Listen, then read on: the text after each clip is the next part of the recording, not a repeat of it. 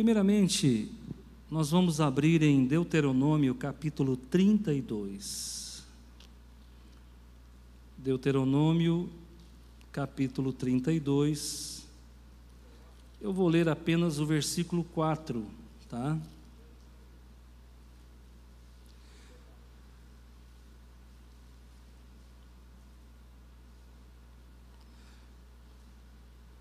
Ok?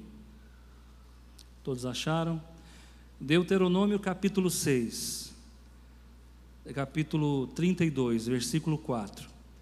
Diz assim: Ele é a rocha cuja obra é perfeita, porque todos os seus caminhos juízos são.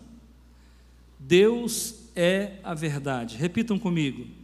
Deus é a verdade. Só vocês. Quem é a verdade? João capítulo 14.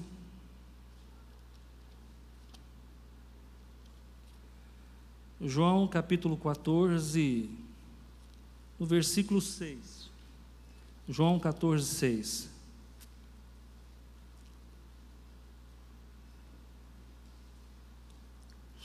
João capítulo 14, versículo 6. Vamos lá? Disse-lhe Jesus: Eu sou o caminho, a verdade e a vida. Ninguém vem ao Pai senão por mim. Eu sou o caminho, a verdade e a vida. Ninguém vem ao Pai senão por mim. Quem é a verdade? Mas aqui está falando que é Jesus. Vamos lá? Disse-lhe Jesus: Eu sou o caminho e a verdade. Quem é a verdade? Jesus. Mas lá em Deuteronômio capítulo 32, versículo 4, diz o que? Quem é a verdade? Então, quem é a verdade? É Jeová ou é Jesus? Quem é a verdade? É Jeová ou é Jesus? Ok? Pastor responde: Não respondo. Não vou responder. Vamos agora para João capítulo 18. Passa para frente um pouquinho. João, capítulo 18, a partir do versículo 28. João 18, 28, eu vou ler até o versículo 40. Prestem bastante atenção, porque agora nós vamos descobrir quem é a verdade. Depois levaram Jesus da casa de Caifás para a audiência. E era pela manhã cedo e não entraram na audiência para não se contaminarem e poderem comer a Páscoa. Quem não entrou na audiência? Os judeus. Onde era a audiência? Lá no pátio da fortaleza de Antônia, onde o governador Pôncio Pilatos atendia. O governador Pôncio Pilatos atendia na fortaleza de Antônia Preste bastante atenção. Lá tinha um local onde ele fazia audiências. Os judeus levaram Jesus até a fortaleza de Antônia e levaram ele nesse pátio. E ali ocorria uma audiência. Pilatos julgava as pessoas nesse pátio, mas os judeus não quiseram entrar no pátio porque eles não queriam se contaminar, porque eles julgavam que aquela fortaleza de Antônia, ela era profana. Então eles levaram Jesus até aquele lugar, mas não entraram lá. Então é nesse cenário que tudo acontece. Então Pilatos saiu e disse-lhes: Que acusação trazeis contra este homem? Responderam e disseram-lhe: Se este não fosse malfeitor, nós não to entregaríamos. Disse-lhes, pois, Pilatos: Levai-o vós e julgai-o, segundo a vossa lei. Disseram-lhe então os judeus: A nós não nos é lícito matar uma pessoa. Para que se cumprisse a palavra que Jesus tinha dito, significando de que morte havia de morrer. Tomou, pois, tornou, pois, a entrar Pilatos na audiência e chamou a Jesus e disse-lhe: Agora aqui começa uma sequência de perguntas. Pilatos vai fazer cinco perguntas para Jesus. Primeira pergunta: Tu és o rei dos judeus? Respondeu-lhe Jesus: Tu dizes isto a ti, de ti mesmo ou disseram-te outros de mim? Pilatos respondeu: Porventura sou eu judeu? Segunda pergunta. A tua nação e os principais dos sacerdotes entregaram-te a mim. Terceira pergunta: Que fizeste? Respondeu Jesus: O meu reino não é deste mundo. Se o meu reino fosse deste mundo, lutariam os meus servos para que eu não fosse entregue aos judeus. Mas agora, o meu reino não é daqui. Mas agora, o meu reino não é daqui. Digam comigo. Mas agora, o meu reino não é daqui. Essa fala, ela é temporal. Ele está dizendo que lá Naquele ano de 33 depois de Cristo, o reino dele ainda não era daqui. Disse-lhe, pois, Pilatos: Logo tu és rei. Quarta pergunta. Jesus respondeu: Tu dizes que eu sou rei. Eu para isso nasci e para isso vim ao mundo, a fim de dar testemunho da verdade. Todo aquele que é da verdade, ouve a minha voz. Disse-lhe Pilatos: Que é a verdade? Quinta pergunta: O que é a verdade? E dizendo isto, voltou até os judeus e disse-lhes: Não acho nele crime algum, mas vós tendes por costume que eu vos solte alguém por ocasião da Páscoa. Quereis, pois, que eu vos solte o rei dos judeus? Então todos voltaram a gritar, dizendo: Este não, mas Barrabás. E Barrabás era um salteador. Primeira coisa que eu quero chamar a atenção dos irmãos, eu tenho pouco tempo, eu vou ter que pregar aqui no máximo em 15 minutos. Talvez não dê tempo de fechar tudo aquilo que eu deveria, porque a mensagem ela precisa ser, ela tem que ter começo, meio e fim. Eu preciso fechar a mensagem. Então pode acontecer que hoje fique né, inacabado, porque o tempo é muito curto. Mas às vezes as pessoas ficam com dó dos judeus, né? Pelo que eles estão passando. É uma superpotência, é um país desenvolvido, um país tecnológico, é uma das maiores potências do mundo, proporcionalmente falando. Mas muita gente tem dó dos judeus. Mas quando a gente volta para as páginas da Bíblia e vê que eles trocaram o Salvador do mundo por um, por um ladrão, por, ao ver que eles trocaram o Salvador do mundo por um salteador, parece que toda comiseração que nós temos dos judeus cai por terra. Então eu intitulei essa mensagem como A Verdade no banco dos réus. E eu quero começar contando uma ilustração sobre a verdade. Conta-se que dois acadêmicos de medicina que estudavam na mesma sala, eles eram muito bons, muitos, muito bons alunos. E eles tiravam sempre nove, dez, nove, dez, nove, dez. E por saberem que eram muito bons em química, Certa feita ficou marcada uma prova para uma segunda-feira. E eles, sabendo do potencial que eles tinham, combinaram entre si de ir para a farra. Um disse para o outro: Vamos farrear, afinal de contas, eu sou bom em, em química, você também é bom em química, a gente não vai ter dificuldade, não. Na sexta-feira a gente vai para a farra, farreia sexta-noite, sábado, o dia inteiro e até domingo de noite. Aí o outro falou: beleza, concordo com você. Acontece que eles foram para festa, para bagunça, para farra, e farra de medicina, vocês sabem que é farra mesmo. E eles foram para lá, beberam todas, voltaram para casa e entraram num processo de ressaca tremendo, de forma que quando foi na segunda-feira à noite, eles não tinham condições de fazer a prova, tão fraco que eles estavam. E aí então eles ligaram para o professor, dizendo: professor, nós não temos condições de fazer a prova, porque nós estávamos indo para a faculdade fazer a prova, o carro furou o pneu. E já está na hora da prova e nós estamos aqui com o pneu furado. E até que a gente consiga trocar esse pneu, nós vamos ter muitas dificuldades e não vamos chegar a tempo. Professor falou: não tem problema, não tem problema. Vocês fazem a prova na quarta-feira, dá tempo o suficiente para vocês arrumarem o pneu do carro, e na quarta-feira à noite vocês me procuram que eu vou aplicar a prova para vocês. Uma outra prova, obviamente. E aí eles então ficaram tranquilos, se recuperaram daquela ressaca, daquela bagunça.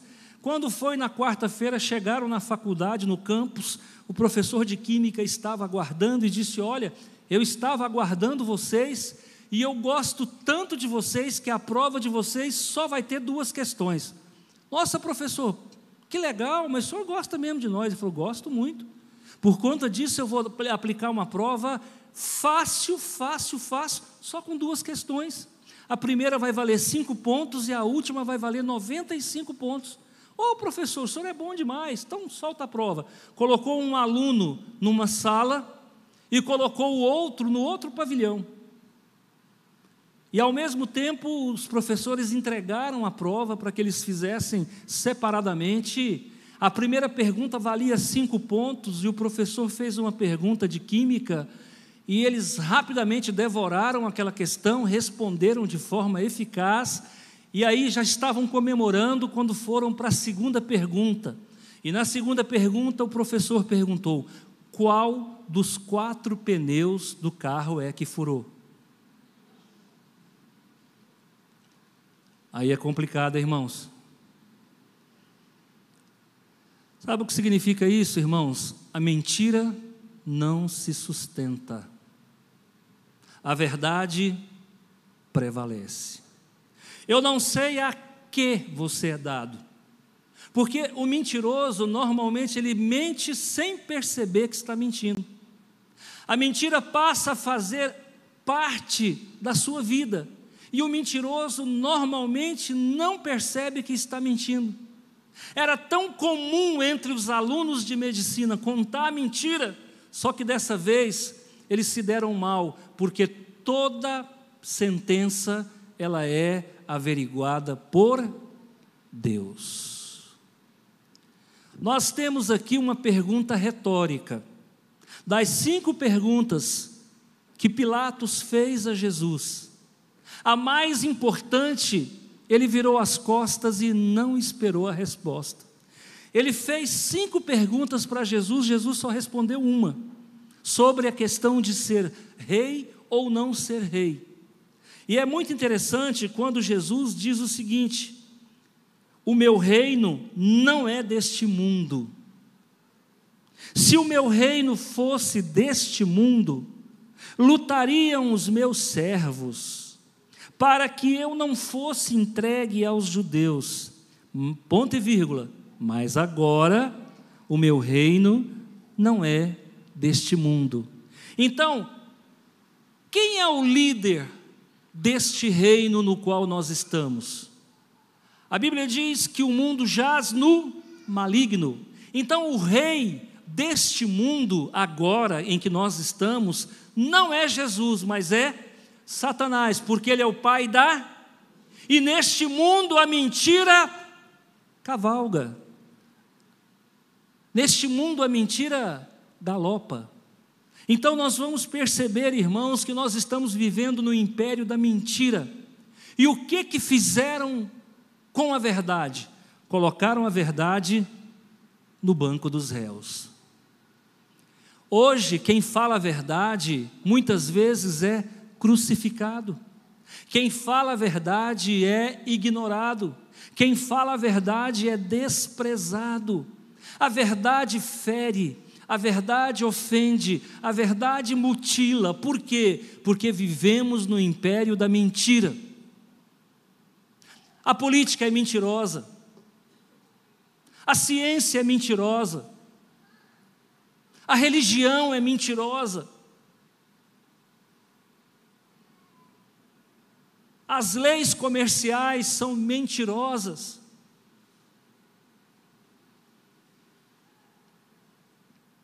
Nós estamos vivendo num mundo da fantasia, um mundo da mentira.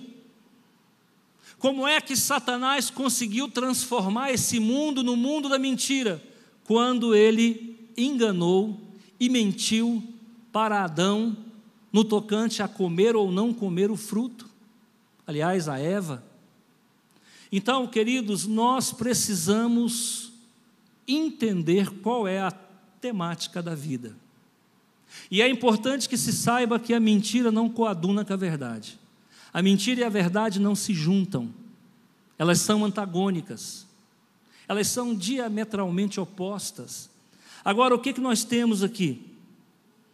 A primeira pergunta: tomou, pois, Pilatos a entrar na audiência, no lugar onde os judeus não entravam, porque eles não queriam se contaminar mas matar um ser humano ou conspirar contra a vida de um ser humano, eles podiam. Se contaminar num local dos gentios, eles não podiam. Mas mentir sobre Jesus, eles podiam. Porque a argumentação que eles usaram para levar Jesus ao julgamento gentílico foi a argumentação de que Jesus era contra os impostos. Mentira era a acusação de que Jesus era contra César. Mentira. A acusação de que Jesus blasfemava. Mentira. E olha o que, que eles estão fazendo. A mentira está colocando a verdade no banco dos réus. Esse é o mundo em que nós vivemos, onde tudo aqui cheira mentira. 95% dos pastores não querem saber do teu crescimento espiritual, querem saber do teu dinheiro. Mentira. Não é para isso que Deus nos constituiu.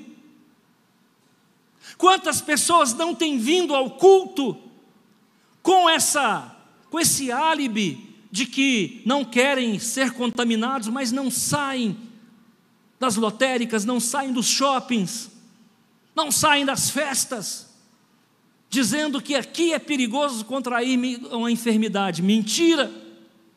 Esse é o mundo da mentira.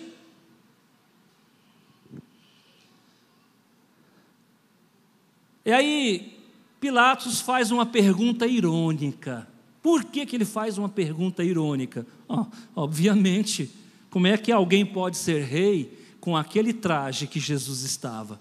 Como é que alguém pode ser rei sendo humilhado por déspotas, por bandidos, porque Anás era um sumo sacerdote aposentado, corrupto, bandido.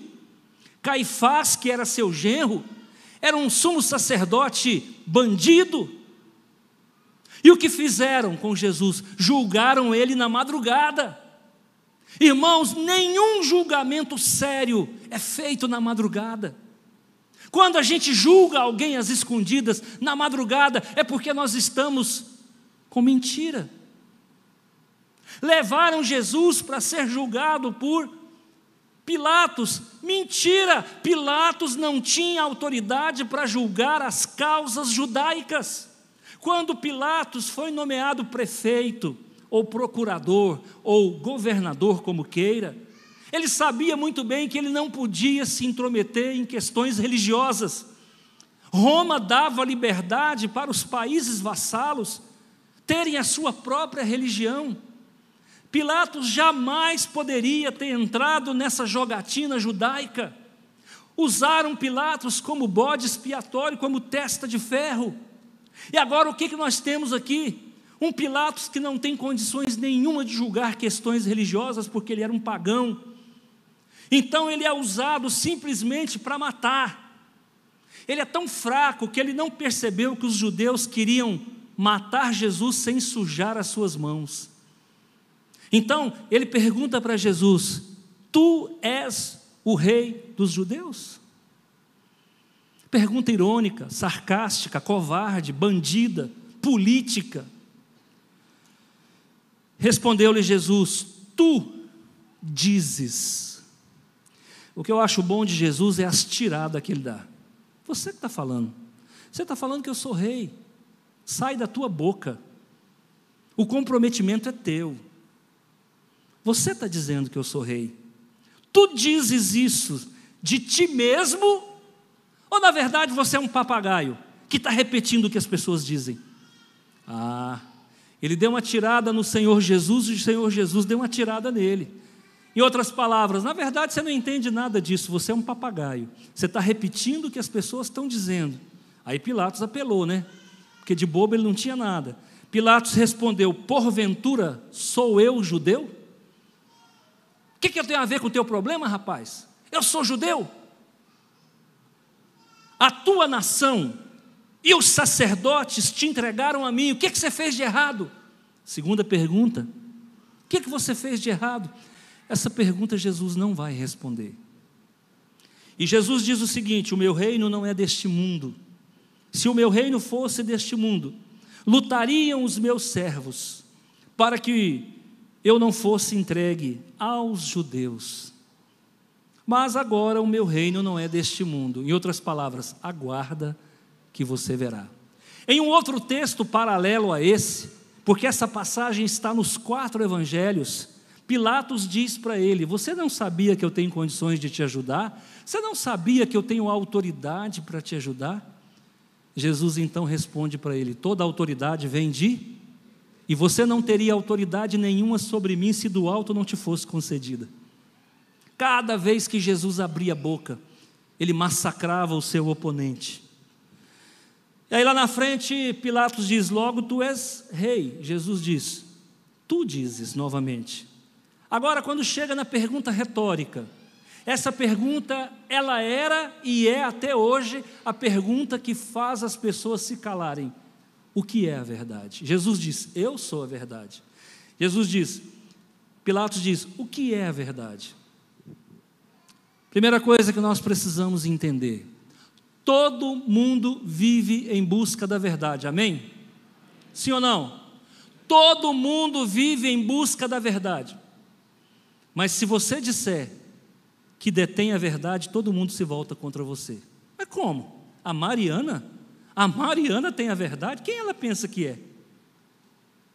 Camila, se você abrir a boca aqui na igreja e falar, eu tenho a verdade, todo mundo vai se voltar contra você, porque todo mundo busca, mas ninguém aceita que o outro tenha. Agora eu tenho uma notícia boa para vocês: nós buscamos a verdade e encontramos a verdade, ou na pessoa de Jeová, ou na pessoa de Jesus. Porque os dois são. Quando Jeová diz, quando a Bíblia diz que Jeová é a verdade, e quando João capítulo 14, versículo 6 diz que Jesus é a verdade, na verdade a Bíblia está dizendo que a verdade não é um conceito, a verdade não é uma atitude, mas a verdade é um espírito a verdade é uma pessoa, a verdade é o próprio Deus.